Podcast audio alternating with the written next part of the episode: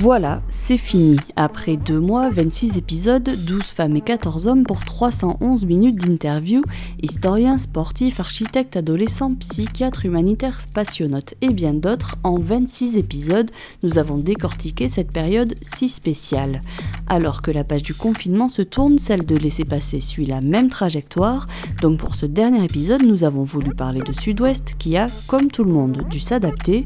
L'heure est au bilan avec Fabien Pont, le médiateur du journal, qui fait le lien au quotidien entre la rédaction et les lecteurs.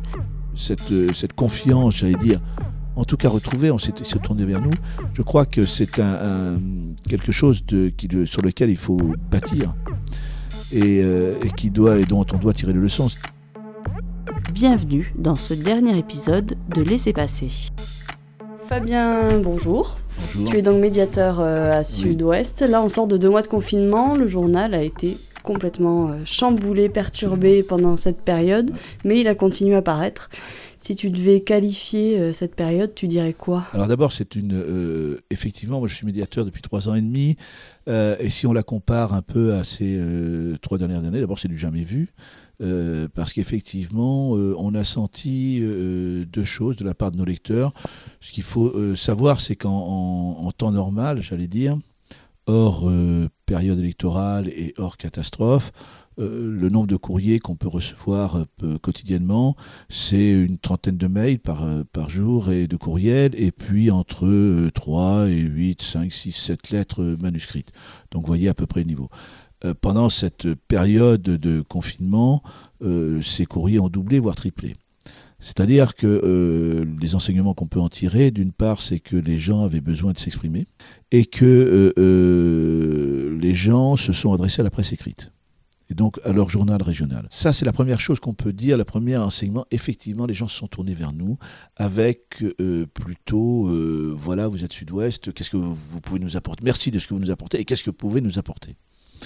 Donc, euh, donc dans ces courriers, il y avait euh, des, euh, des remerciements, de dire, alors l'attestation, bien sûr, euh, la publication de l'attestation, ça, euh, c'est au sommet des remerciements. Donc ça, c'était beaucoup de lettres de remerciements, beaucoup de, messages de, aux soignants. Donc, euh, et puis dans les courriers, ce qu'on appelle les courriers pour la rubrique courrier des lecteurs, c'est-à-dire les contributions, une réflexion sur ce qui se passe autour de nous, etc., une réflexion générale. Hein. ce qu'on peut dire, c'est que effectivement, on a un peu une reproduction en miniature, bien sûr, enfin de, euh, d'une espèce de cacophonie qui, euh, qui a eu lieu notamment les premières semaines du, confinement, c'est-à-dire le masque, euh, la chloroquine, et puis des polémiques aussi entre, entre médecins. Donc ça, ça s'est ressenti dans le courrier des lecteurs avec donc de, des interrogations et donc beaucoup de questions. Et là encore, il se tournait vers le journal Sud-Ouest, vers le média, et beaucoup de questions. Alors je sais que Sud-Ouest, on a répondu euh, effectivement tous les jours. Il y avait une chronique euh, sur Internet, mais aussi sur, euh, sur, le, sur l'édition papier, pour répondre aux, questions que se posaient les gens. Et donc ça veut dire que la communication au plus haut niveau n'était pas tout à fait claire. Ça, c'est aussi un enseignement.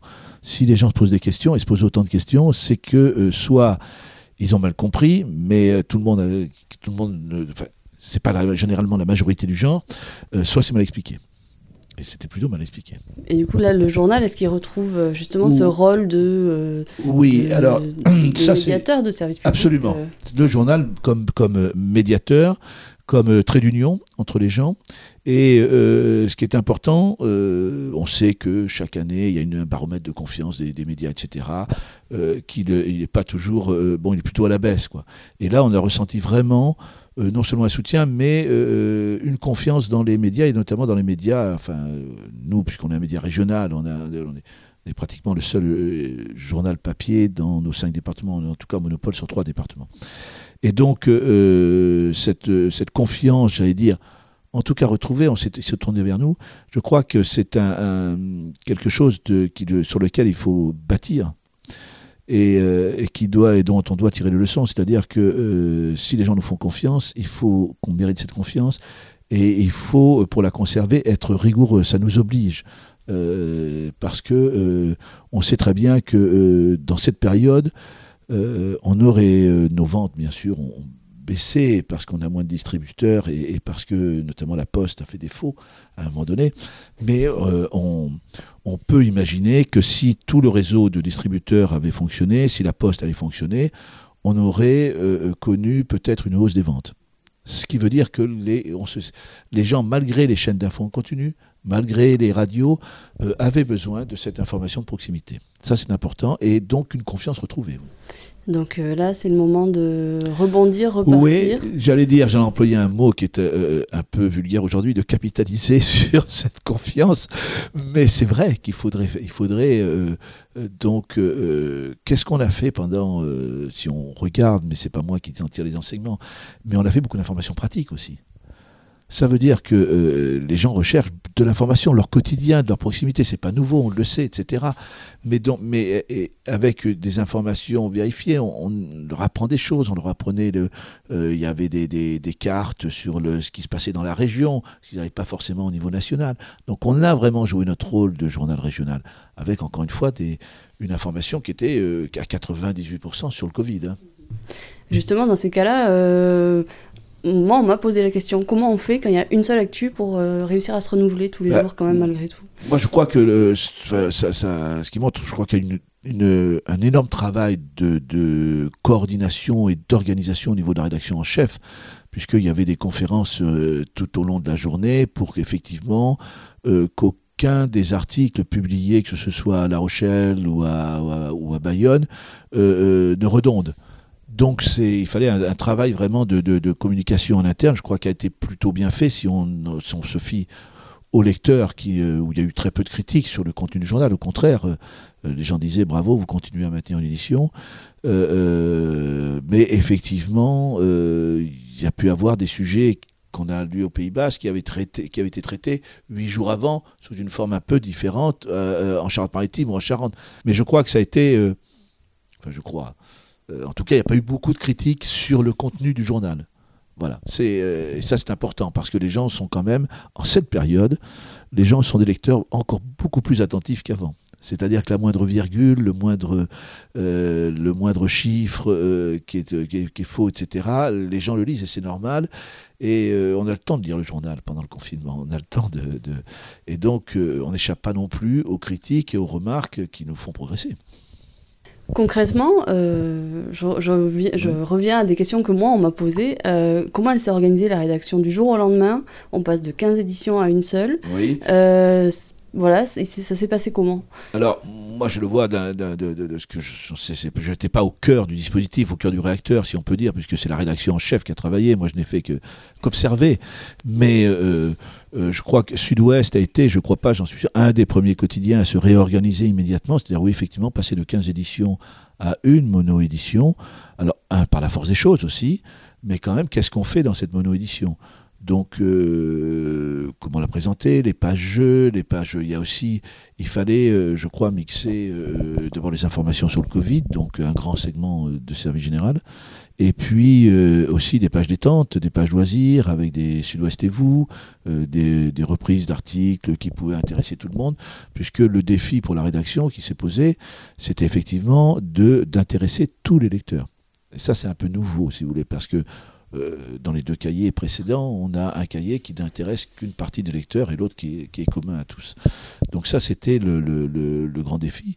Et moi, le retour que j'en ai, en tout cas par, euh, les lecteurs, c'est que euh, finalement, ça s'est plutôt bien passé. Je crois que... Alors bien sûr, il y a des lecteurs qui commencent à dire aujourd'hui, voilà, ça fait deux mois, nous on aimerait bien retrouver où est l'information locale, etc. Il y a quelques courriers qui commencent à pointer, qui, qui nous, qui nous disent, qui nous murmurent qu'il faut effectivement rebondir sur une information locale, puisque les entreprises redémarrent, il y a une partie de l'activité qui redémarre. Donc ça, c'est quand même très important de... Si les gens nous ont pardonné, nous ont dit, enfin nous pardonné, nous ont compris, nous ont soutenus dans ces moments difficiles, il ne faut pas oublier que c'est l'information locale qui les intéresse, et l'information près de chez eux. Ça aussi, c'est un enseignement euh, qu'il faut oui, pas oublier. on, on, le sait tous, mais des fois, on a tendance à l'oublier on a tendance à l'oublier, que l'information pratique, il n'y a pas de petites, de grandes informations. Il n'y a pas une information, l'information internationale n'est pas plus grande pour certains lecteurs que le ramassage des ordures, le, changement d'horaire du ramassage des ordures, parce que ça touche les gens dans leur quotidien. Et ça, il faut se le dire en tête, on le sait tous quand on fait ça, mais on a tendance parfois à l'oublier.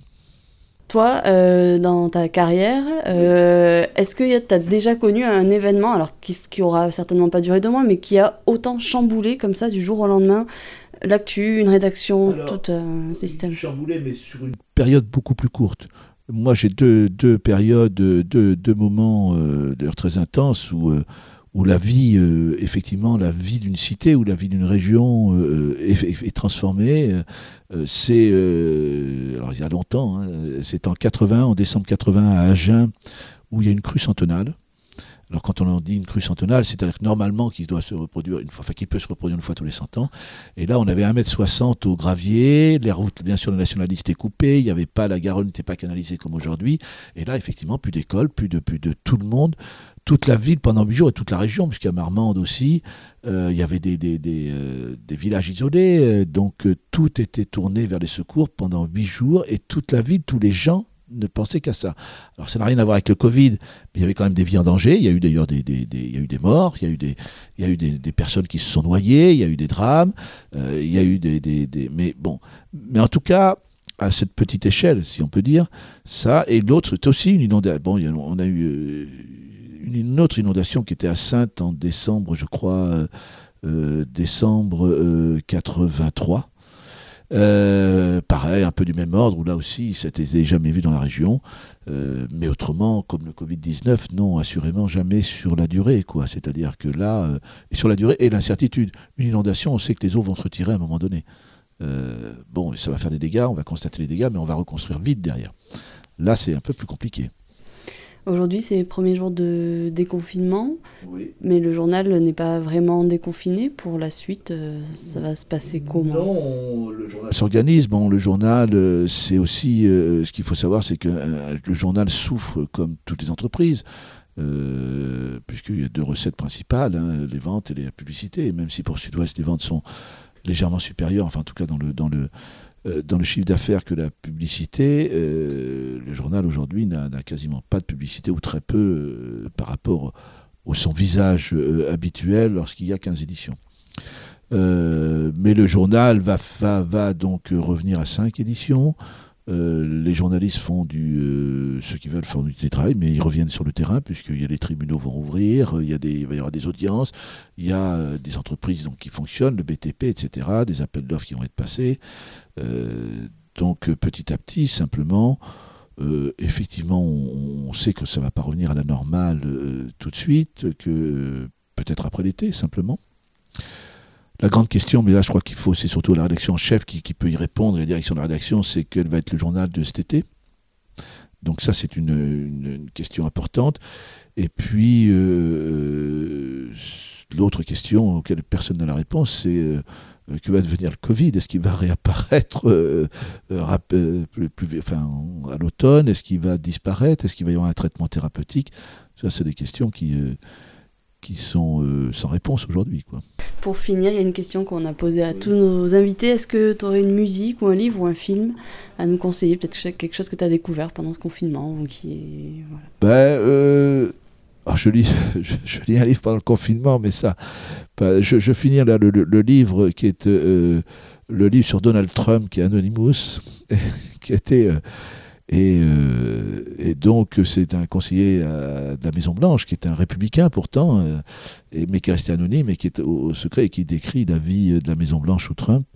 Euh, et voilà, qu'est-ce que ça pourrait nous inspirer? Ça pourrait nous inspirer qu'il ne faudrait pas que ça soit le monde de demain, quoi. C'est parce que c'est très très dangereux. C'est la démocratie qui est menacée et on sait que cette, cette période de catastrophe, de pandémie, de guerre peuvent aussi menacer les démocraties dont la presse reste un élément essentiel euh, et c'est très important de le rappeler.